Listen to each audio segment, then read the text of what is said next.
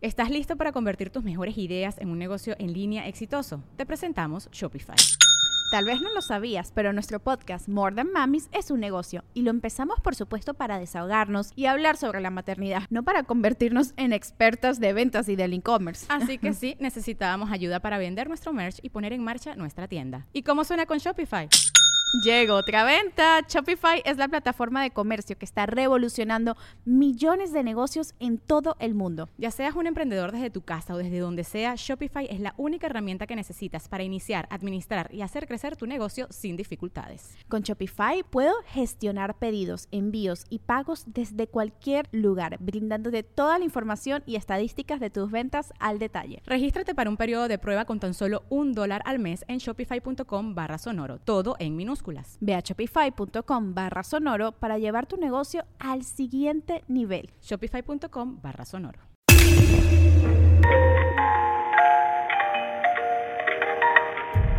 Muy buenas noches amigos, bienvenidos a una emisión más de su podcast paranormal. Mi nombre es Fepo y el día de hoy nos encontramos con un invitado muy especial. Rodrigo, ¿cómo estás? ¿Qué tal amigo? Muy buenas tardes audiencia. Muchas gracias por la invitación. Pues un poco nervioso y ansioso por iniciar amigo. Gracias por invitarme. gracias a ti Rodrigo. Rodrigo, eh, ¿nos puedes contar un poquito de ti y cómo te podemos encontrar? Correcto, pues miren, yo me dedico a, la, marketing y publicidad, principalmente enfocado a desarrolladoras inmobiliarias. Soy por allá un consultor comercial y, y, marketero y pues me dedico principalmente a trabajar con, con desarrolladoras inmobiliarias para capacitar equipos de venta. Super. Rodrigo, te voy a contar una historia que esta es algo, esta es una de las historias de extraterrestres que la gente casi no conoce. Fíjate, tiene unos, tiene unos detalles bien importantes. Lo voy a narrar rápidamente, que es más o menos la historia como ocurrió. Y quiero que te quedes con estos detalles que son estos highlights que la hacen parecer más allá de una historia, un suceso real. Yo creo que esto realmente ocurrió, porque además hay varias fuentes que hablan de lo mismo y me voy a dedicar específicamente a una. Pero tú conoces Reddit, ¿no? Sí, como foro. claro. Bueno, en Reddit hace poco una persona comentó acerca de este, de este suceso.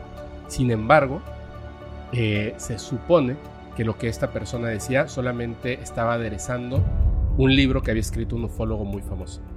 La historia que voy a contar es la historia del intercambio entre humanos y extraterrestres para viajar a un planeta llamado Serpo en 1964. Órale. Venga, venga. Mira, en el año 1964, pues, supuestamente hubo un intercambio entre seres humanos y extraterrestres coordinado por el gobierno de Estados Unidos. Eh, en un principio, esta coordinación para el contacto y el intercambio de personas con seres extraterrestres comenzó con el presidente Kennedy. Sin embargo, eh, en esta reunión cuando le comentan al presidente Kennedy acerca de, esta, este contacto que existe por más de 10 años con una inteligencia extraterrestre que tiene que ver con los sucesos de Roswell de 1947, quedó realmente impactado. O sea, lo que, imagínate de repente enterarte en 1950 y tantos, que en realidad estamos siendo contactados por una raza de seres muy avanzados y que tienen una manera de actuar similar al ser humano y al mismo tiempo sumamente distinta. Como bien sabemos, bueno, Kennedy murió en Dallas poco tiempo después y el que era el vicepresidente de aquel entonces, Lyndon Johnson, que pasa a la presidencia y toma el control sobre estos contactos extraterrestres. Estos contactos extraterrestres de los que te estoy hablando, que, fue, que culminó en el intercambio de seres humanos y extraterrestres al planeta Serpo, lo describe en su libro The Secret History of the Extraterrestrial un ufólogo muy famoso que se llama Len Kasten.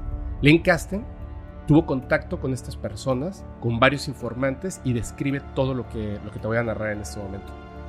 Eh, cuando iban a hacer este intercambio se pactó en 12 personas. Estas 12 personas podían o no ser militares. Por alguna razón, si viste la película Encuentros cercanos del tercer tipo, sí, sí, cómo no. hubo personas que se sintieron como que llamadas a este tipo de, de encuentro. Es como si los seres extraterrestres también hubiesen programado que no solamente hubieran militares, sino que obligaron, eh, metieron mano, digamos, a la historia para hacer que además hubieran personas normales y no solo militares, civiles. Hablas de, hablas de un intercambio de, de seres, o sea, de seres extraterrestres que vengan a la Tierra y otros que se vayan a como un intercambio de escuela. Que se queden a vivir en el otro planeta y en este planeta se iba a quedar uno o dos seres extraterrestres. Lo que le interesaba al gobierno de los Estados Unidos, pues no eran los extraterrestres, ya tenían varios cuerpos. Lo que les interesaba era la tecnología y que estos seres no solamente nos entregaran la tecnología, sino que nos ayudaran a codificar esta tecnología. Claro. Estas 12 personas, cuando hacen el... Obviamente hubo un entrenamiento previo para poder viajar al espacio. Y la narración, fíjate, es la siguiente. Llega una nave nodriza y se para fuera del planeta Tierra. Un ser que de nombre le dicen Eve, que es como eh, quiere decir ente biológico extraterrestre. Este Eve es el que acompaña a estos seres para subir a esta, nave, a esta nave nodriza. Llega una nave a la que no suben las personas, suben 40 toneladas de equipo y víveres, porque van a estar 10 años en este otro planeta. Y a cada una de las personas las meten, por así decirlo, en una burbuja, en una especie de burbuja, como un Foo Fighter, Sí. que literalmente la burbuja por persona se eleva y llega hasta la nave nodriza fuera del planeta. Claro. Ahí ingresa también la otra nave que lleva los- las 40 toneladas de equipo y víveres. Y este ser, Eve, era, a diferencia de los otros seres, él podía hablar inglés. Se, supuestamente estos seres no todos tienen la capacidad de producir sonidos por medio de sus cuerdas bucales. Se comunican de manera telepática, pero él sí podía eh, mante- o sea, hablar en inglés, había estudiado y entonces se podía comunicar con ellos. Entonces él era el puente entre los demás extraterrestres y, y, bueno, los seres humanos. En el camino, en una de las esferas, una persona, a cada uno de ellos les dan números en lugar de nombres. Esta era la persona 303. 303, en el camino a la nave, sufre por, por un padecimiento que tenía pulmonar y se muere en el camino. En la burbuja. ¿sí? Entonces ya no eran 12, ya eran 11. Pero el cuerpo sí llegó hasta la nave extraterrestre que iba en camino al planeta Cero. Cuando preguntan acerca del destino de esta persona, le dicen que esa persona ya ha muerto y que, que se olviden de esa persona porque pues murió, ¿no? Entonces uno de los militares exige ver el cuerpo de esta persona y le dicen que no pueden entregarles el cuerpo porque el cuerpo ya ha sido utilizado para experimentos a bordo de Ah, la es- nave. eso, supuse- eso es lo que nosotros haríamos del otro lado, ¿no? Sí, imagínate. Sí, sí. Pero, obviamente, el militar empieza a hablar con, violencia eh, porque quiere el cuerpo de su compañero. Y el ser extraterrestre Eve le dice que no hay necesidad de usar la violencia ni verbal porque lo que están haciendo es una prueba científica, nada malo, y tienen que controlarse. Claro. Es súper importante. Todos describen que este ser era demasiado dulce para hablar, irradiaba paz, te sentías seguro con él, aunque evidentemente pues no estabas eh, con un humano, ¿no? Si no te quería entregar el cuerpo, ¿no? Sí, pero lo llevaron a, a este militar lo llevaron a ver el cuerpo y lo tenían en un cilindro, pero ya no era exactamente la persona que había muerto, sino que ya era como un extraterrestre con los rasgos de esta persona que había muerto. Ok. El asunto es que llegan al planeta y se sorprenden porque el planeta es muy parecido al planeta Tierra. O sea, hay vegetación, agua, árboles, etcétera, ¿no? Montañas y tal. Y estos seres viven en una ciudad que son como pequeñas casas donde no existe arte, no existe música, no existe diversión. Es como si todo fuera, como si fueran seres androides que no están como apegados a este tipo de cosas. Todas las casas son iguales, como si fueran domos blancos. No existe la noche, solamente eh, como un atardecer perpetuo casi. No duermen. Sí, pero aquí viene una de las cosas más terroríficas. Bueno, desde mi punto de vista, muy terroríficas y que además le dan mucha validez a la historia. En medio de la ciudad había una torre de unos más o menos 100 metros y arriba de la torre había una- un tipo de espejo que irradiaba una luz muy fuerte que iluminaba las casas. Conforme iluminaba las casas, generaba sombras en las casas y los seres extraterrestres de esa ciudad Sí. tenían un dispositivo en el cinturón. Y recuerda, 1964. Y lo que describen es algo muy parecido a un teléfono celular. Conforme las sombras se colaban en las casas o se marcaban en el piso, Sí. ellos hacían o dejaban de hacer ciertas acciones. Todo lo que hacían durante el día era como si siguieran un reloj en base a las sombras que este artefacto producía. No cantaban, no se reían, no platicaban, solamente ejecutaban las acciones que tenían predeterminadas, tareas, ¿no? las tareas, debido a las sombras del sol. En este lugar estuvieron viviendo durante 10 años, estas 11 personas, y luego tuvieron que regresar al planeta Tierra.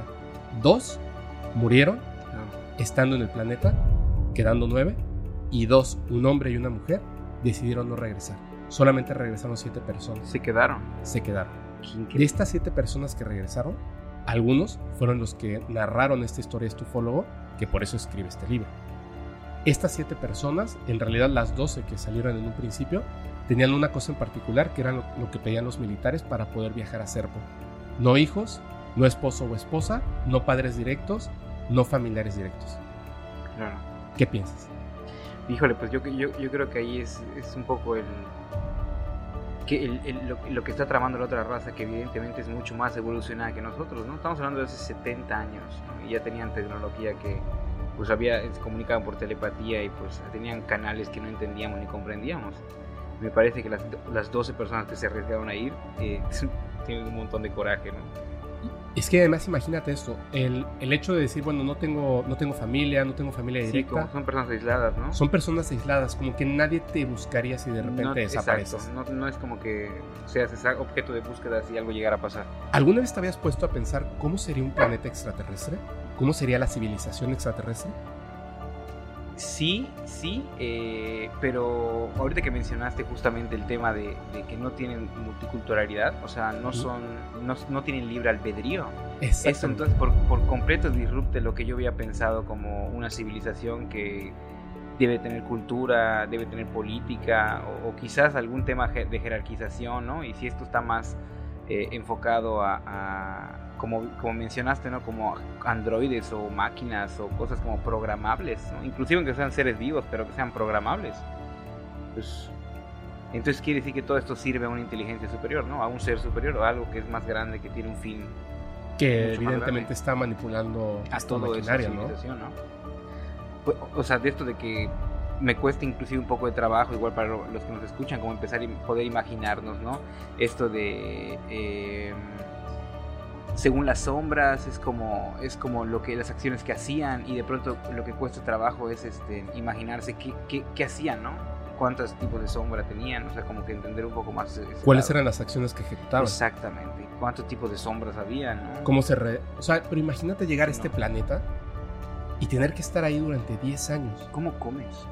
La gravedad era la misma. era muy parecida. La gravedad era muy, muy, muy semejante había oxígeno, hidrógeno, agua, o sea, esto es, son como cosas que ellos ya sabían. Que aparte es un patrón, ¿no? bueno, digo, lo poco que yo sé, amigo, que tú eres aquí el experto, eh, pero se dice que donde hay vida es similar a la Tierra, ¿no? Y por eso debería de ser similar el organismo, ¿no? Pero de eso a que bueno, en, la, en la magnitud del universo.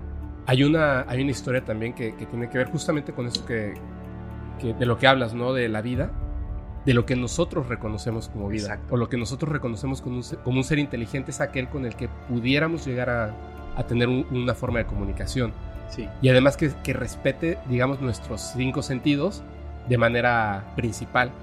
Pero hay una historia de un contacto muy famoso en Suiza, eh, donde hace fotografías de unas naves extraterrestres y los seres los describe y también hay fotografías de ellos, algunos donde no se les ve la cara la fotografía queda velada y no se ve el rostro, pero son humanos. O sea, de hecho él habla con personas de otro planeta. O sea, son, o sea, tú podrías tener un hijo con esta persona.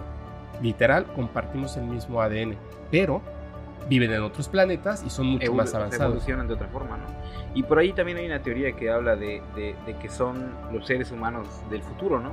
Que, que, bueno, al final ya no necesitamos, por ejemplo, el sol, el sol se apaga y los ojos crecen, la cabeza se vuelve más grande por temas de que necesitamos eh, utilizar más electricidad para pensar, ¿no? entonces ahí es como entender un poco si eran eh, humanos del futuro o definitivamente eran otra, otra raza completamente. Esto me, es un poquito, cuesta un poco imaginarlo, ¿no? Es que hay, hay, algunos que algunos contactados que comentan que en esa pregunta la respuesta que existe no es que no es que ellos sean del futuro, están más avanzados y en el espacio-tiempo, pues se rompe esa barrera del espacio-tiempo. Entonces tú podrías estar hablando con una persona que en tu tiempo quizá ya esté muerta, pero por la forma en la que viajan en el espacio-tiempo, tú estás hablando en el presente con una persona que en tu tiempo a lo mejor no existe, pero está ahí, ¿no? Está rompiendo la barrera del espacio-tiempo y estas personas, cuando se les pregunta el por qué se ven como nosotros, porque hay otros, ¿no? Como estos seres del planeta Serpo, que eran como humanoides, como el clásico gris,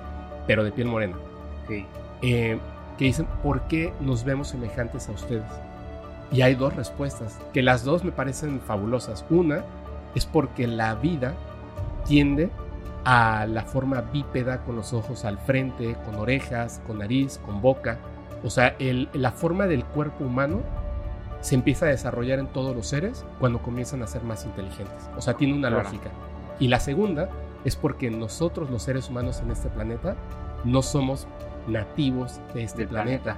O sea, nosotros somos parte nativa de este planeta y parte de otros seres que además son los que han diseminado su ADN por el espacio o por lo menos por esta zona de la galaxia. Por eso nos parecemos. O sea, hablas de, de que lle- llegó, llegó algún tipo de, vamos a llamarle a Dan y Eva, ¿no? A este planeta a colonizar y a procrear. Sí. O, eh, como, o como células, ¿no? En, en un, en en un, eh, eh, asteroide y que de, de ahí evolucionamos a esto, ¿no? eh, específicamente en la historia fue con, con los sumerios.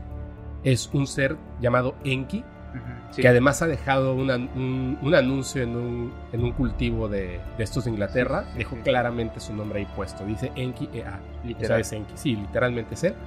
Y supuestamente este ser, junto con otros seres que llegaron, el ser humano ya era como un, un primate Sí, avanzado, avanzado. pero no tanto.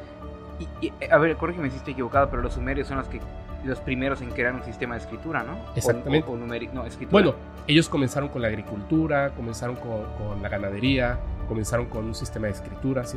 Exactamente. Sí, sí, entiendo que son una civilización muy antigua que Es la como los en caso digo en el caso del cero con los mayas ellos con el tema de la escritura no sobreviviente, es la, la primera civilización.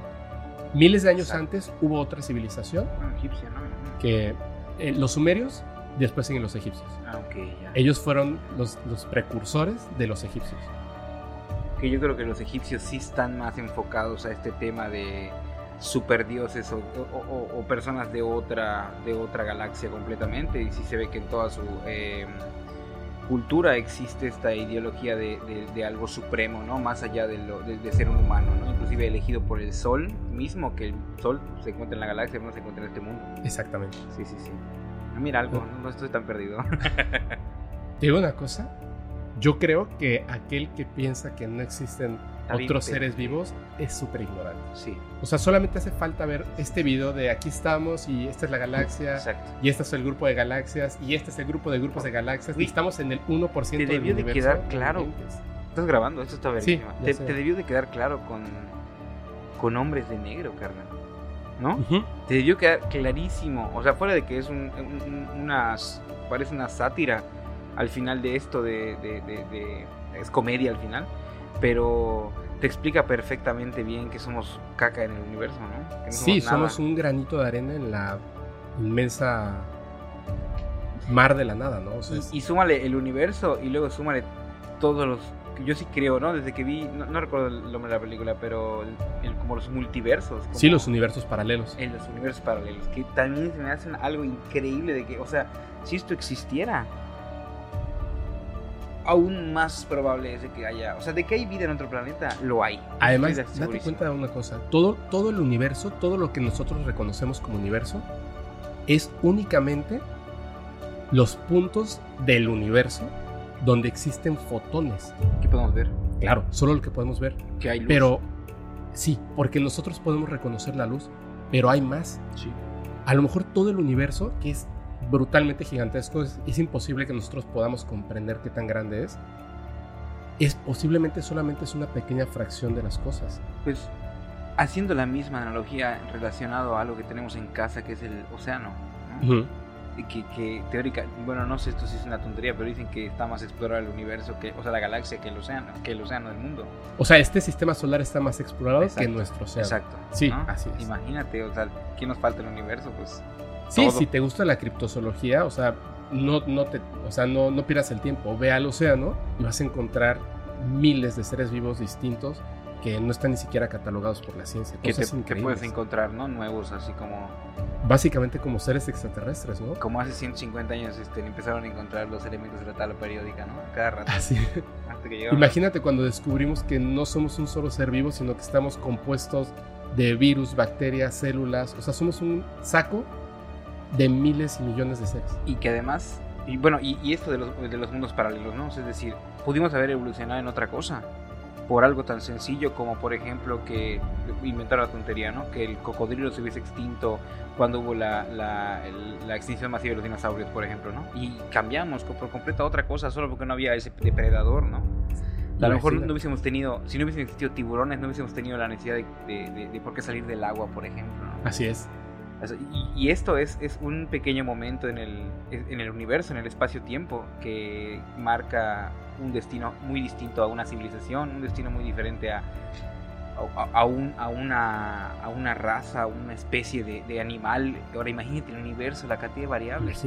Ah, de hecho, ahorita que, que, comentas lo del tiburón, me acordé de una anécdota así pequeña y rápida. Sí. Ahora que te contaba acerca de esto del de, planeta Serpo, te dije que, que ya tenía el gobierno de Estados Unidos, ya tenía varios cuerpos de seres extraterrestres.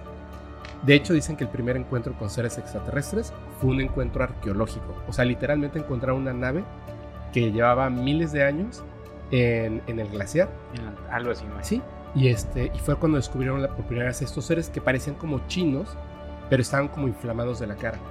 La cuestión está que unos de, una de estas naves que encuentran, no la derribaron, simplemente la encontraron, que tenía cuerpos de seres, eran seres muy parecidos a nosotros, pero la piel era parecida a la, a la de los delfines. Cuando los empiezan a diseccionar, se dieron cuenta de que, aunque parecían primates como nosotros, claramente su ancestro era un, era un tiburón. O sea, era un pez. Es un momento en el espacio-tiempo que cambia completamente la evolución. Totalmente. Como si hubiesen evolucionado en algún otro planeta de la misma forma que nosotros. Salimos del agua, pero ellos se quedaron. Exacto. Y bueno, hay una, hay una teoría que habla lo de las sirenas, ¿no? Digo, tú, tú, a ver, tú volver, volverás a enderezar otra vez el, el tema, pero... Eh, que, que, bueno, al final, así como existe como esta, este ser eh, que es eh, un primate, ¿no? Que, que, es como que el eslabón, cuando viene la división entre el, el o, creo que es el Homo erectus, el Homo, el homo sapiens, cuando se empezaron a dar los homos, antes había un, un eslabón, ¿no? Un, un, primate, que de ese primate se dividió en los monos y todo esto que conocemos como orangutanes, gorilas, ¿no? y el otro al mamífero que hoy le llamamos, ¿no? Homo sapiens sapiens, que somos nosotros, ¿no? Así es. Antes existían, eh, existía la teoría, bueno, existe la teoría de que atrás de este eslabón había otros eslabones en, o sea, en la misma cadena del tiempo eh, con relación al mar, o sea, es decir, que vení, provenimos del mar, como todos los seres vivos que están en este planeta Tierra provenimos del mar, y que en algún momento ese eslabón pudo haber sido un ser acuático que decidió salir del agua y unos se quedaron adentro el y otro primo del eslabón se quedó adentro. ¿no? Ándale, como que el primo, exactamente. Y de origen a las sirenas. Exactamente. ¿Tú crees que existe? Acabamos de platicar que el océano está menos explorado que la galaxia. ¿no? claro, o sea, y, yo creo que es un tema de humildad. No puedo yo decir que soy, o sea, no podría yo decir que soy la raza suprema de este, de, de este universo, ¿no? Sea, Pero de este planeta. sí, la raza suprema de este planeta sí, pero no al nivel de descubrir todos los organismos y todos los seres vivos que hay. Y bueno, han habido teorías, han habido avistamientos, este, eh, eh, testimoniales, videos, etcétera. Y no dudaría ningún, ni un segundo de que, bueno, sea algo que el gobierno siempre está, de Estados Unidos, Rusia y todas estas primeras potencias están ocultando para evitar el que, que los seres humanos salgamos a cazar sirenas, ¿no? O sea, porque es lo primero que haríamos en nuestra ignorancia, ¿no? Pues se supone que hay una guerra que se está desarrollando en. Ah, voy a- ah, sí, sí. entre Rusia y Estados Estados Unidos, pero en realidad es lo que ellos quieren es quedarse con un pedazo del océano, Del polo un polo. pero supuestamente porque en este océano hay una cantidad de avistamientos ovnis, pero estos ovnis no provienen del espacio, Debajo. provienen del mar. No me digas. Sí. O sea, puede ser que haya una raza súper avanzada viviendo en el mar. La simplemente no quieren tener contacto con nosotros, ¿sabes? Alguna vez, amigo, platicamos tú ya hace muchos años, a ver si te acuerdas, de, o sea, cómo los seres humanos podemos eh, entender que es un ser supremo, un dios, ¿no? Que cuando es algo que no podemos comprender, co- que es algo que no podemos entender, ¿no? Eh, La figura de un dios es algo que inclusive puede estar enfrente de nosotros, pero no lo vemos por nuestra simple ignorancia. Y me acuerdo que me hiciste la analogía, amigo, de, y de verdad que esto lo he contado miles de Del veces gatito. De hormiga. Bueno, no sé si te Ah, la cambié. de la O hormiga. sea, de que la hormiga está aquí pre- presente enfrente de mí en la mesa, por ejemplo, y no la ella no nos puede ver. No. Y podemos tomar la decisión nosotros de acabar con su vida, ¿no? O, o seguirla y acabar con la vida de toda la colonia, ¿no? Y esto es, para ellas es algo que vino como señal, una señal del, del cielo del infierno, que vete a saber, pero que al final nos consideran como dioses, ¿no? Creo que igual, creo que están por acá en todos lados, ¿no? No tipo hombres de negro que están encubiertos, pero sí, o sea, yo no dudo que el gobierno nos oculte un montón de cosas, ¿no? Sí, Simplemente está están más avanzados, ¿no? Y es tan fácil para ellos no dejarse ver y punto, ¿no? Incomprensible, ¿no? Incomprensible, exacto. Una hormiga no puede comprender una sociedad humana. No puede. Ni- pero ni aunque la tenga enfrente. No, regálale un iPhone a las hormigas. A ver qué hacen con él. Sí. No van a hacer nada. No, completamente. Oye, amigo, pero cuéntanos algo. Yo estoy seguro, siempre que pregunto, siempre, siempre hay una historia detrás, al- alguna experiencia paranormal que hayas vivido para que nos compartas. Sí, sí, sí, sí. O sea, no, no, no, sé, no sé si entra en el, en el ramo de lo paranormal, porque yo no me asusto. O sea, no es como que estoy en el, en el, en el, eh, cementerio Ajá. y esté todo así rochado de ching, me va a aparecer un fantasma, ¿no? No. Eh, pero es de. Pues yo creo que son extraterrestres, ¿no? Lo que te voy a platicar, o lo que les voy a platicar. A ver. Eh, pues yo, yo eh, vi- vivía en casa de una exnovia, ¿no? tú la conoces, este, y, y- y algunas tardes salíamos al techo, a ese techito que estaba atrás en la casa, Ujú. donde nos estábamos tomando una cerveza, veíamos el atardecer y se veía el atardecer precioso porque podíamos ver el horizonte, ¿no? En el segundo piso. Entonces empezamos a notar que como a unos, híjole, voy a empezar a mentir, ¿qué será? ¿Tres kilómetros? ¿Cuánto podrá ver el- el- el- la vista al horizonte? ¿Cinco kilómetros? Mm, no entendido. sé. ¿Cuánto que a tres? Ajá. Yo pensaba que estaba como a la altura del, de como del Hyatt, por ejemplo, ¿no? O sea, que yo podía ver de acá hasta allá, ¿no? ¿no? Y que... Y, y era una nave, no te puedo decir si es un dron, pero es- era una nave que hacía un patrón todos los días, al menos cada vez que yo salía, hacía el mismo patrón, de que se iba para un lado, y luego se regresaba para el otro, y luego se regresaba para el mismo lado, y luego se regresaba para el otro, y luego así, pero se veía clarísimo, en algún momento lo llegué a grabar tal vez, ¿no? Eh, como por dos, tres horas hasta que anochecía, dejaba yo de verla, ¿no? Pero ¿Dos o tres horas? hasta que anochecía. Bueno, definitivamente no era un dron.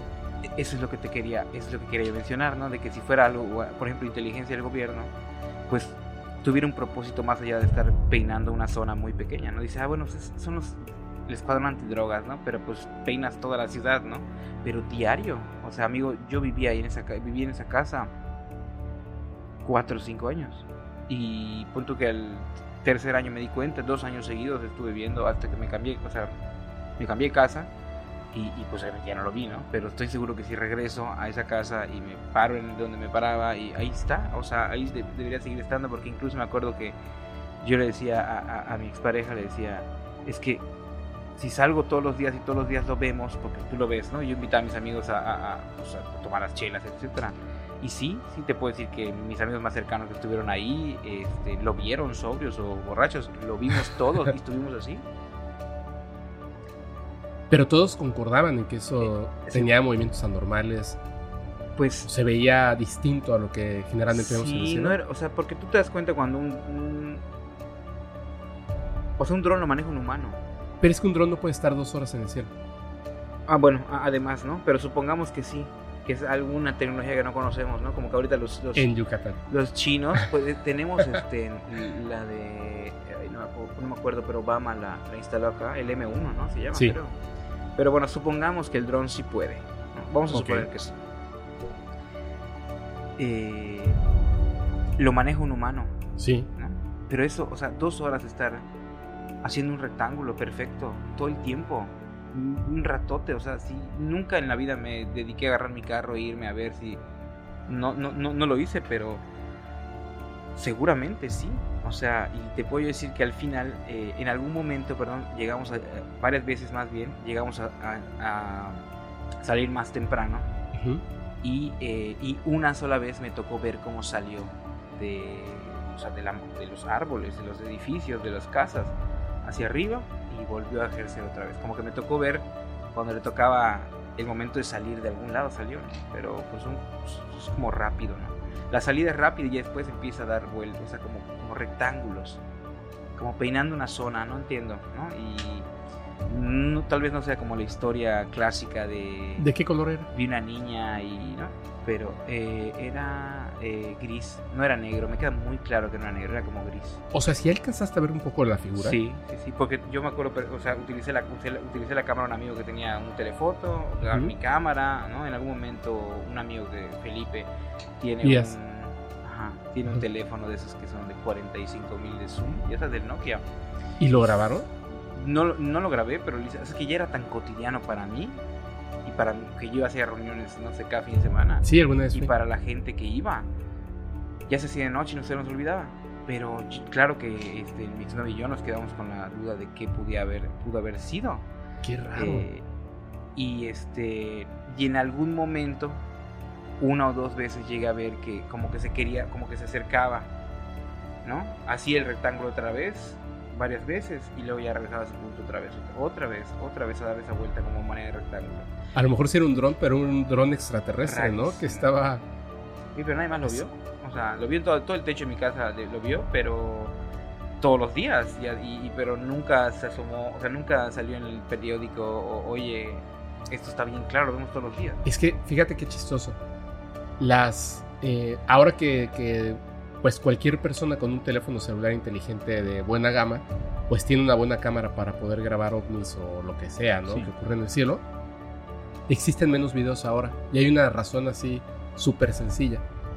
El ser humano, con los teléfonos celulares, pasa más tiempo viendo su pantalla que que hacia cielo. arriba. O sea, Sí. podría haber un ovni encima de tu cabeza, no te darías cuenta. Sí, sí, sí, completamente. Yo me he levantado en la noche y saco el celular para alumbrar y de repente como le pongo la linterna y estoy viendo así un TikTok mientras camino hacia el baño y después llego al baño y, y pienso, o sea, pudo haber estado ¿Cómo así un, un fantasma ahí este haciéndome así Hasta en el carro. y yo pasé caminando al lado, Sí, sí. ¿sabes?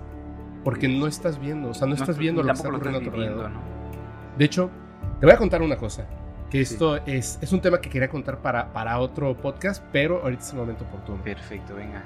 Hay un francés, no, no sé el nombre porque él decidió permanecer anónimo, que es este señor, un, un tipo mayor, había estado como de repente con, con el auge de internet y tal, empezó a, a, pues, a leer historias y videos y etcétera sobre seres extraterrestres, y él supuso que si estos contactados decían que en algún momento ellos habían tenido como una aceptación para tener ese contacto, o sea, a lo mejor vieron una película en la noche y, se, se la pasaron pensando, me encantaría ver un, un ser extraterrestre, yo se me iría con ellos y tal, y luego dormían y en la noche, pum, llegaban y se los llevaban. O sea, hubo una aceptación del contacto. Entonces él supuso que estos seres podían escuchar nuestros pensamientos. Entonces, Ya. ¿de qué manera él podía potenciar esos pensamientos para que fueran escuchados? Súper sencillo. Y creó una técnica que dice esta persona que no es suficiente con creer. ¿Quieres tener una prueba real? Puedes conocer seres extraterrestres tú mismo. Súper sencillo. Lo que hizo él fue lo siguiente. Dejó de fumar, dejó de beber, empezó a hacer ayuno, mantener su cuerpo saludable y meditar. Lo hizo durante 45 días hasta que él sintió que su cuerpo estaba perfectamente limpio y aceitadito como para Sí. poder hacer una conexión telepática. Tomó su automóvil, hizo unas compras con una casita de campaña y se acercó a un lugar con agua alejado de la civilización, porque se dio cuenta de que la mayoría de, las, de los contactos con seres extraterrestres y visiones de naves eran en lugares cerca del agua. Se acerca a este lugar, se pone a acampar y en la noche, cuando él sabe que está absolutamente solo, que no hay luz de ciudad, se pone a meditar diciendo y pensando, ¿no? Fuerte. eh, no tengo miedo y en verdad no lo tenía. Estoy aquí de manera amistosa. Quiero hacer contacto con ustedes. Por favor, preséntense. Lo intenta, lo intenta, lo intenta y al segundo día aparece un, un ovni frente a él. Y se impactó.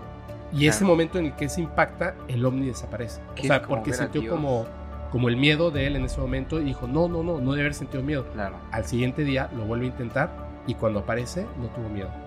Y entonces la nave se acercó, bajó y llegaron ellos. Y le preguntan, ¿cómo eran? ¿Qué te dijeron? Dijo, no. Lo que a mí me dijeron y lo que yo supe es la experiencia más grande que cualquier ser humano puede Sí, tener. sí, sí. Y yo invito a cualquier persona, no a que me crea, por Que eso no es importante ¿no? mi nombre. ¿Quieres tener un contacto con seres extraterrestres? Hazlo así. Ya, interesante. Porque yo, yo, yo además pienso que ellos no se van a acercar. O sea, si ves esto como un tema como Sí, ¿no? Como, to- como ver a Dios, es eso. O sea, no, no, no sin faltar respeto a nadie, ¿no? Primero tienes que creer. Claro, es, es exactamente igual. Pues es, es parecido, ¿no? Sí, nada más lo que no te dice la religión católica es que tengas un buen cuerpo, ¿no? Pero todo lo demás es muy similar, ¿no? Si quieres ver a Dios tienes que creer. Eso es muy, eso es así, todo el mundo lo sabe. ¿Tú te atreverías a intentarlo?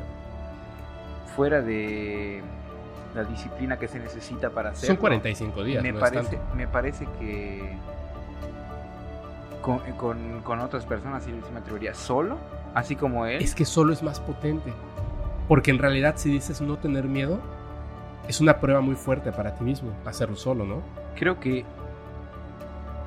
tienen, ellos tienen la capacidad de poder entender la comunicación como una red omnidireccional, o sea, llegan todos los pensamientos de toda la, de toda la raza humana, ¿no? Estoy- toda la energía, ¿no? Totalmente convencido, te lo puedo asegurar que sí. Sí, sí. Y ya decodifican lo que les interesa, ¿no? Ah, mira, esta como, como una operadora de, de antes, ¿no? Podía escuchar cualquier conversación y de ahí decidía qué hacer.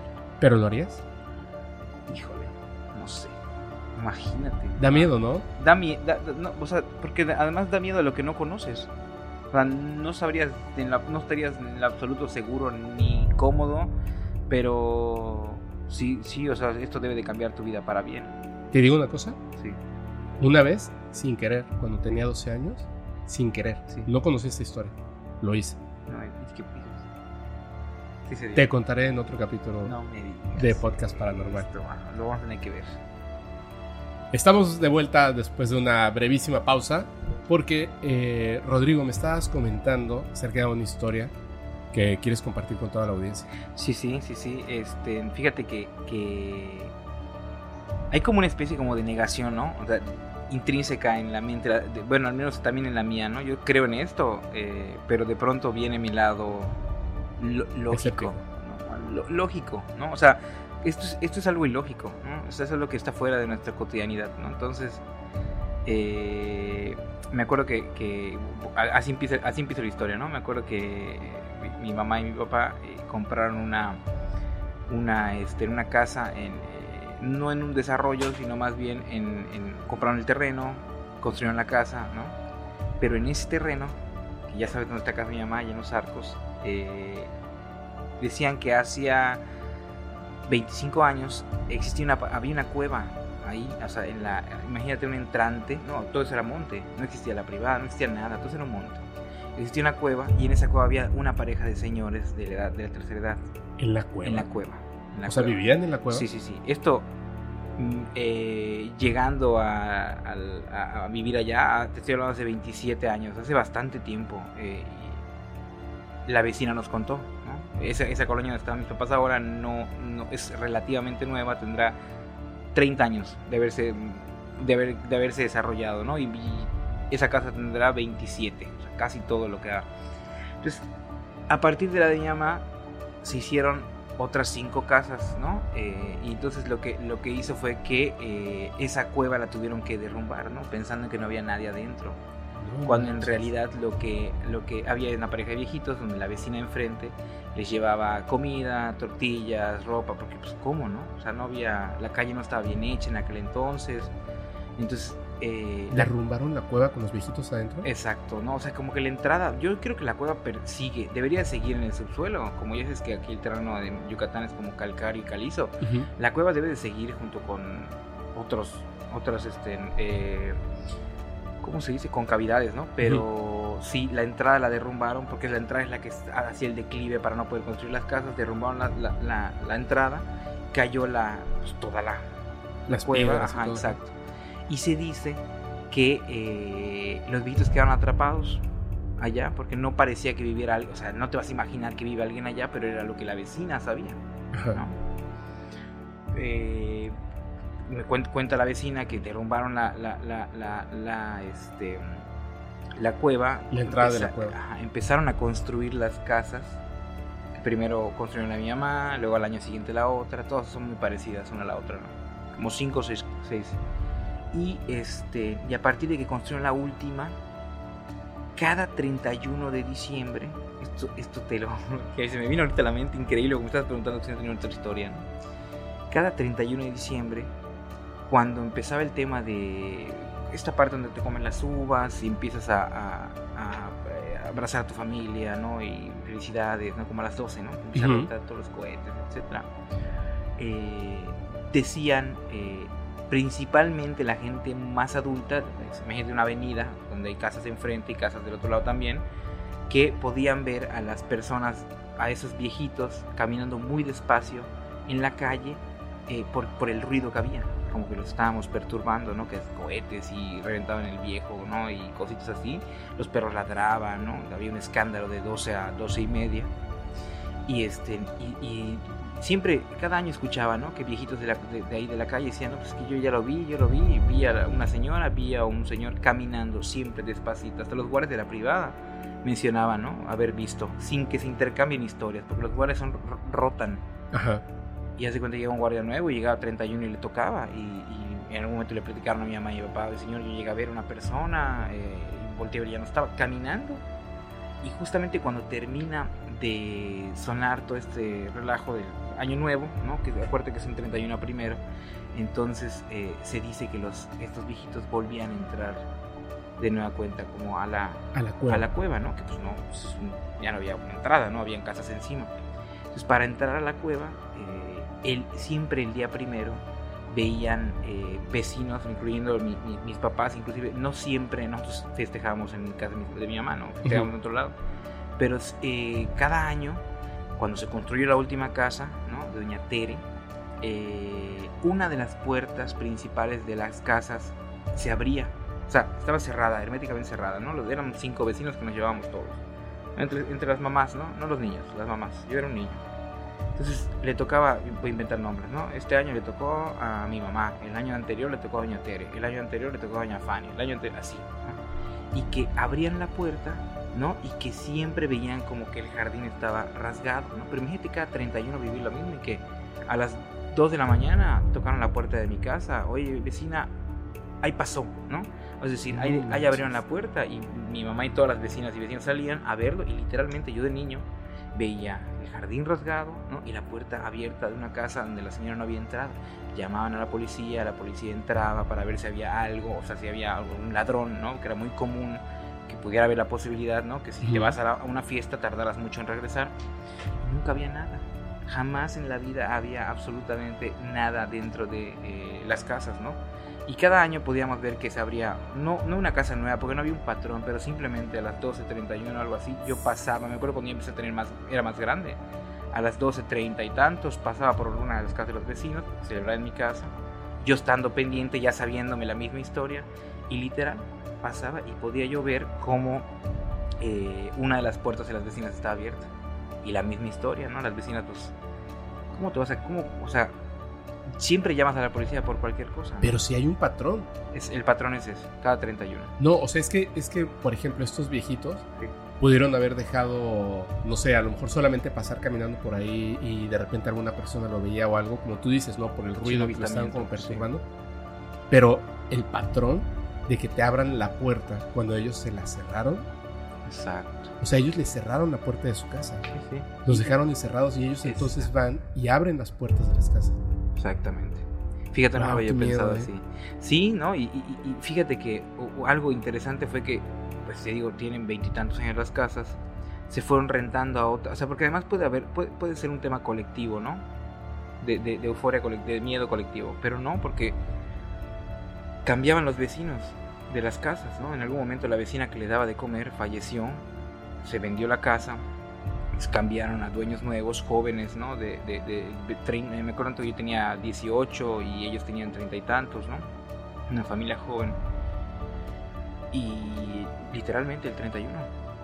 Asustados, o sea, asustados, dijeron Doña Maritere, mi mamá, ¿no? Este, es que es, o sea, no le habíamos contado nada y ya lo habían visto, ¿no? Y como a los veintitantos empezaron a abrir las casas de enfrente, ya no las casas de la línea que estaba encima de su casa, ¿no? Sí, no la, sino las la- casitas de, de enfrente, ¿no? Y pues lo curioso fue que los vecinos, o sea, como que se empezaban a, o sea, nuevos vecinos cruzaban a, a la casa de mi mamá, que son como los, vieji- los vecinos más viejitos, ¿no? A decir, señora, pasó esto, no sé si alguien le abrió la puerta de su casa, mi mamá, pues, o las, o las vecinas decían, no, es- son, los, son los viejitos, ¿no? Son los dos señores Entonces a partir de eso, este, comenzaron a dejar la puerta abierta de las casas. O sea, era como se, se platicaba mucho en la colonia, de, en, la, en, la, calle, ni siquiera en la colonia, en este, en este, pedazo de calle del tema. Entonces empezamos a dejar abiertas las puertas de... Todos los 31 de diciembre. Exactamente, dejamos abiertas, porque tenían rejas todas las casas, ¿no? Y había un guardia de seguridad, entonces dejamos, dejaron abiertas las puertas por acuerdo mutuo, ¿no? Este, entonces las de enfrente, las de la calle de mi casa mi mamá, y las de enfrente se abrían. Porque dejaban las puertas cerradas. Exacto. Entonces ya también me acuerdo que el año siguiente, bueno, vete a saber, ¿no? Dos años, pero me acuerdo del chavito haberlo visto, las dos, o sea, tanto la calle enfrente, las cinco casas de enfrente como las cinco, porque es una cuadra, las cinco uh -huh. casas de, de, del lado de mi mamá, donde está la cueva, dejaron abiertas las, las puertas. Entonces se dice, porque pues yo no tengo, o sea, no te puedo decir, porque pues no me acuerdo cuándo fue la última vez que yo fui a casa, a casa de mi mamá a celebrar el 31 de diciembre, ya estás en casa de mis hermanos, ya no volvió a pasar.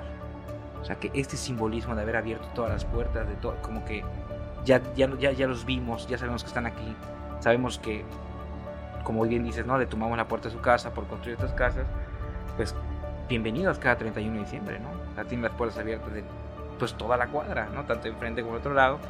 Y yo no sé si hoy se siga haciendo. Fíjate que me dio mucha curiosidad cuando me preguntaste por preguntarle a mi mamá si siguen haciendo esto, ¿no? Si siguen dejando abiertas las claro, puertas. Claro, porque claro que te friquea, o sea, claro que te quedas en shock viendo, porque, y además la puerta no daba, no daba miedo, ¿no? Lo que daba miedo es el jardín, como arrancado, como si una persona hubiese agarrado el jardín y le hubiese como desprendido un cacho, ¿no? O sea, cachitos así, pasaban a la puerta, o sea, como que, no sé, que tú, se limpian los pies, pon tú y pasan a la, a, a la casa y de ahí se van a su casa.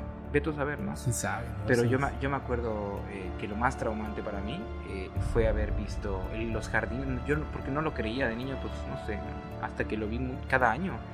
Entonces ya empecé como a adentrarme un poco más, a preguntarle a mi mamá, oye, ¿qué onda? ¿no? Ya me contó la historia de estos viejitos, ¿no? Y luego ya hasta la gente lo toma como algo normal, ¿no? O sea, es algo que pasa cada año, Sí, yo creo que Hasta se que vuelve, de se vuelve parte de... eh, o hasta que vuelva a pasar, ¿no? hasta que vuelva a O pasar. sea, si ya después se pierde esa cultura y te vuelven a molestar, o no sé si están molestos o no, no sé. Espero que no. exacto exacto pero es algo que es muy cercano a mi familia y que y que de alguna manera pues mi mamá cuando lo cuenta eh, siempre dice como verlos verlos bien no o sea humildes mi mamá dice verlos que los vea bien siempre como o veía a la viejita caminando sola o la veía caminando con el viejito con su pareja no Claro. y este yo, yo no, no, no- nunca lo vi pero esa descripción misma de camisa de cuadros pantalones de mezclilla roto botitas tipo caterpillar muy destruidas ¿no? y lo tienen o sea la misma descripción con todos los vecinos Una vez tuve una experiencia con algo que pudiera decirse que era un ser, no sé si un ser espiritual, extraterrestre. La verdad es que desconozco exactamente qué era, sí pero estuve muy cerca y, y fue demasiado... El momento en el que ocurrió, no, no sentí miedo, pero, pero este ser es como si hubiese tomado el, todo el control de mi cuerpo. O sea, mi conciencia estaba ahí, pero cuando el ser estaba tan cerca, yo ya no podía hacer nada. O sea, ni siquiera podía pensar en tener como que miedo. te paralizas no Te- más o menos, o sea, tú estás consciente de que estás ahí sí y de hecho es molesto porque hay una parte de, tu- de ti que quisiera tener el control de, de tus pensamientos, de tus emociones y de tu cuerpo, pero no, estás como, como cuando estás dormido pero estás despierto no bueno, en este caso estaba, me había despertado por una pesadilla, ok ok sí, sí, sí. me había despertado por una pesadilla y de hecho antes de volver a dormirme, estaba tratando de, de repasar toda la pesadilla porque me pareció muy interesante y no quería que se me fuera a olvidar ningún Claro, detalle, entonces tenía la idea de que si la repasaba varias veces, no la iba a olvidar. Y en ese momento, cuando estaba repasando la historia, noté algo muy extraño en la habitación. sí Entonces volteé a ver y dije, ¿qué es eso? O sea, era una masa negra. Y yo dije, eso no estaba ahí antes, o sea, como una sombra no o sea que lo primero pero volumétrica. Pero lo primero que haces es empezar a ver, a a- o sea, como a descartar. Sí, todo quieres lo descartar todo primero, lo ¿no? lógico, exactamente. O sea, una silla o algo, ¿no? Ropa. Sí, sí, sí. Y de repente se movió. Y No, se, no. se despegó. Y se acercó a mí y me puso la mano en el pecho. No me digas. Te lo juro, es una cosa así tremenda. Y lo vi, o sea, lo vi perfectamente porque ya tanto tiempo despierto, o sea, digamos unos 10 minutos, Sí, que ya mis ojos ya se habían acostumbrado a la oscuridad. Entonces la poca Claro. luz que entraba por la ventana, yo ya me había acostumbrado a esa oscuridad. Por eso es que noté la masa que estaba ahí. Y, y lo vi, o sea, así cara a cara. Pero antes de que él me, me viera directamente a la cara, o sea, yo sentí que me había tocado como el pecho. Sí. Y en ese momento, cuando me tocó el pecho, fue cuando yo quedé totalmente disminuido. O sea, sí me podía mover, pero era como si no deseara moverme, ¿sabes? Sí, sí. Como si tuvieran desconectado totalmente. Es que, como te di- dijimos ahorita, ¿no? descarta todo lo lógico. O sea, Sí, primero puede ser, primero esto, estoy soñando, ¿no? Eh, no me puedo mover porque estoy asustado, o no, porque si te despiertas no te puedes mover de pronto, ¿no? Y- pero con esto. Tenía una, una particularidad este ser, que es, eso es lo que me hace creer que no se trataba de, ser De un ser extraterrestre. Ah. ¿Has visto cuando, por ejemplo, en el calor o el gas, cuando sale el gas, lo que tú ves Emana. a través del gas, Como la calle cuando está como caliente. que se mueve? Sí, sí, sí. Y cuando sale el gas muy fuerte, no se mueve igual que cuando está caliente el piso, sino que se mueve hacia el movimiento del gas. Y hacia arriba además. Este ser, a su alrededor, digamos como un aura, Ajá. lo que había detrás de él se movía suavemente como si le estuviera saliendo un gas. Y cuando él tenía la mano sobre mi pecho, volteó a ver hacia un lado y luego hacia el otro. No me estaba viendo a mí, estaba como, como, como revisando, inspeccionando el lugar. Sí, sí, sí. Y yo alcanzaba a ver un poco de su rostro. Y de repente cuando me volteó a ver a mí directamente y gritó, el, el gas él gritó, gritó fuertísimo. El gas alrededor de su cuerpo se intensificó. se intensificó como si saliera disparado muy fuerte y todo se volviera ¿Y ahí sentiste? brumoso. En, después de que gritó me soltó, pude cerrar los ojos porque ya tenía el control de mi cuerpo Sí. y en ese momento estaba súper asustado, pero aquí viene la parte interesante de la historia. Yo tenía una novia con la que vivía en aquel entonces en la Ciudad de México y teníamos una forma muy particular de dormir, donde ella estaba siempre boca abajo y yo boca arriba. Entonces yo me había despertado por la pesadilla, tratando de recordarla para no olvidarme y contársela al O sea, tu chica estaba ahí. Mi chica estaba ahí y cuando el ser desapareció y después de que gritó y desapareció, yo me quedé con los ojos cerrados, tenía miedo de volverlo a salir porque Sí, pensaba sí. que estaba ahí y en ese momento mi chica empezó a llorar muy fuerte. Como que se despertó llorando. Muy- no, empezó a llorar muy fuerte, sí, estaba, ya estaba despierta muy Claro, fuerte, claro. pero no, no levantaba la cara de la almohada y se acercaba a mi oído y me murmuraba, llorando, por favor dime que eras tú el que gritó. Ah. O sea, ya. el ser lo escuchó ella también. Sí, sí, Y sí. cuando nos despertamos y prendimos la luz, me costó mucho tiempo calmarla porque ella sintió una presencia, dice que no se podía mover y luego escuchó el El grito. grito, ¿no? Que lo pude haber escuchado además por dentro. O sea, eso, eso es lo que hablábamos de los canales de comunicación de ellos. Sí. Te puede llegar mentalmente, o sea, al subconsciente, al alma, por ejemplo. O sea, no, no es algo que podamos explicar como tal, ¿no? Pero, pero sí, eh, lo, lo- lo que decíamos, ¿no? Esto te tiene que cambiar la vida. Sin embargo, chécate esto. Quizá uno podría decir que, que, bueno, el hecho de que los dos hayamos estado conectados, vivíamos juntos y tal, y que escuchamos un grito, a lo mejor fui yo el que grité. Claro. Y ella lo escuchó, ¿no? O sea, yo en una pesadilla despierto, no lo sé. Pasó algo después de eso, a mí me dio tanto, tanto miedo estar en esa casa que dejé el departamento y nos vinimos a vivir aquí a Mérida. Cuando me vine a vivir aquí a Mérida, eh, mi madre viajó a la Ciudad de México literalmente a ayudarme a hacer la mudanza porque esa misma noche ella tuvo un muy mal presentimiento de lo que había pasado No. llega a ayudarme a hacer la mudanza y yo le pedí a mi novia, yo la mandé en un avión a, a Mérida eh, unos días antes, ¿no? Llegó mi, eh, mi mamá, me ayuda a hacer la mudanza y la cama en la que estábamos, donde había aparecido el ser en esa pared, Sí. yo tenía esa, esa eh, cama pegada a la pared donde había aparecido este ser. Abajo de la cama, como buen hombre joven, este, sucio, Ajá. había dejado muchas cosas abajo de la cama. Una de las cosas que dejé abajo de la cama era un tripié de aluminio Sí. y ese tripié estaba pegado a la pared. Ok. Cuando quitamos la cama y empezamos a sacar las cosas, el tripié, haz de cuenta que lo habían calentado tan fuerte que el, el aluminio se había burbujeado y estaba derretido. Una pata estaba completamente derretida, pegada a la pared con la forma del tirón de la pared. Sí, sí, sí, sí, sí. Te lo juro. No. Cuando yo vi eso, O sea, es la evidencia. esa fue la evidencia para mí Claro. De que se trataba de un Te cae el 20 luego, luego y te congelas ahí, ¿no? Así es. Sí, sí, sí, sí, sí. Esas son, son ese- porque a veces obviamente cuando te pasa algo, lo primero es, ¿estoy loco? O este- Lo borra, es que, amigo, lo borras de tu mente. Sí, lo borras de tu mente Completamente. La gente te da que no pena cree. contarlo. Ah, exacto. Yo, honestamente, cuando comencé este podcast, todas las experiencias que he vivido, la gente puede o no creerlas, Claro. pero yo decidí que las iba a contar porque así los invitados también van a contar sus experiencias. Si no lo creen, no importa. Claro. No importa. O sea, yo sé que me ocurrió a mí, no tengo por qué mentir. claro. Y, y además me siento como liberado al contarlo, porque seguramente alguien que lo escuche va a tener una historia semejante de algo que Exacto. no ha querido contar. Y estaría genial saberlo en los comentarios, ¿no? Que nos digan, oye, es que yo viví esto y tuve esta experiencia, muy, a lo mejor muy similar a la tuya, ¿no? Pero además yo pienso que uno, uno, ¿no? Contando la historia eh, de, de- de los, de los este, extraterrestres, ¿no? De la primera historia que contaste, De Serpo. que creo que no está terminada por lo que entiendo, ¿ah? Eh, pudiera haber sido una especie, ¿no? Pero el universo es tan vasto que cualquier, o sea, esta persona que tu tío se topó en la calle es muy diferente al ser que te topaste tú en tu cuarto, Sí, que a su vez es muy diferente, ¿no? Pero en algún punto, ¿no? Que para esto está el internet, que alguien nos diga, oye, yo tuve, o sea, yo he visto a un ser muy similar al que, al que Fepo vio, ¿no? O sea, esto de, de el ser que tiene una aura, ¿no? Que parece que es como un gas butano, ¿no? Sí, porque además... La orillita. sí, Exactamente, lo identifico perfectamente bien. Que yo creo que alguien ya vive algo similar, o sea, que ya pudimos haber visto, eh, teni- haber tenido la misma experiencia muy similar, ¿no? y sería excelente saberlo. O que otra persona haya a lo mejor grabado, tomado una fotografía del ovni que tú veías en casa. Exacto, o sea, estaría excelente. Si no, cállate.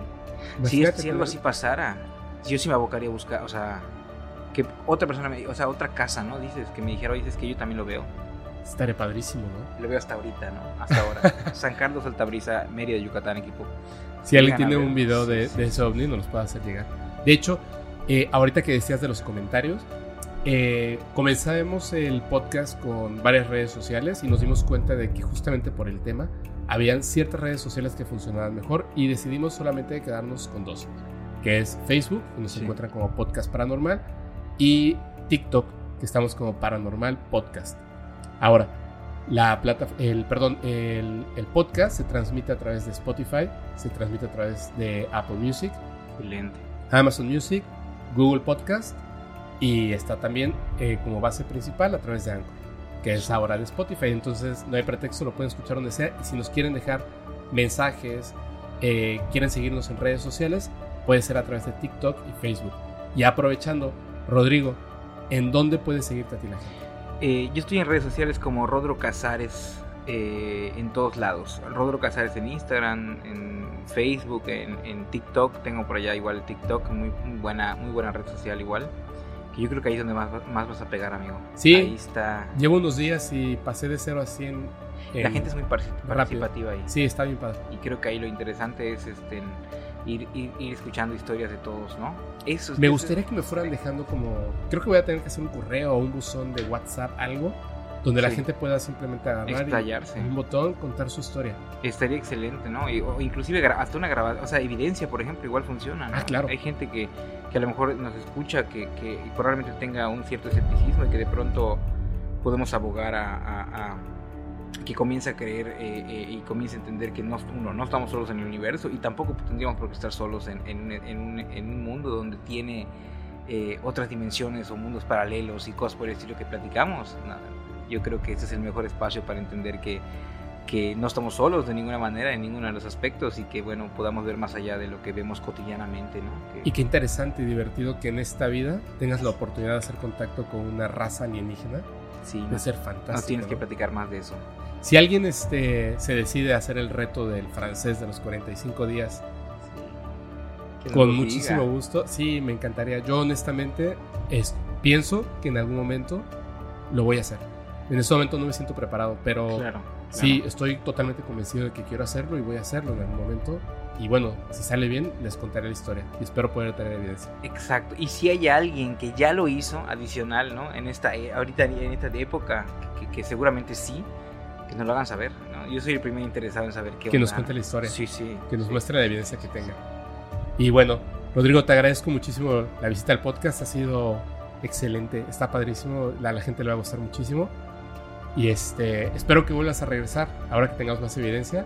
las veces que me inviten. Ah, yo encantado, me gustan mucho estos temas y creo que además se da una plática muy, muy chida entre, entre nosotros. Está chido, ¿no? Sí, sí, sí, sí y a todos los que están escuchando el podcast. Espero que lo hagan mientras maneja en una terrorífica y oscura carretera. Nos vemos en el próximo. Buenas noches. Chao.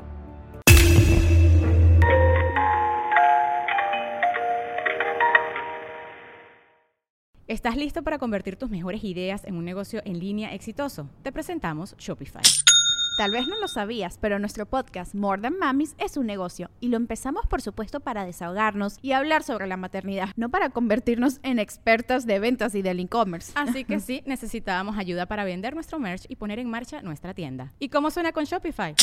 Llegó otra venta. Shopify es la plataforma de comercio que está revolucionando millones de negocios en todo el mundo. Ya seas un emprendedor desde tu casa o desde donde sea, Shopify es la única herramienta que necesitas para iniciar, administrar y hacer crecer tu negocio sin dificultades. Con Shopify puedo gestionar pedidos, envíos y pagos desde cualquier lugar, brindándote toda la información y estadísticas de tus ventas al detalle. Regístrate para un periodo de prueba con tan solo un dólar al mes en shopify.com barra sonoro, todo en minúsculas. Ve a shopify.com barra sonoro para llevar tu negocio al siguiente nivel. Shopify.com barra sonoro.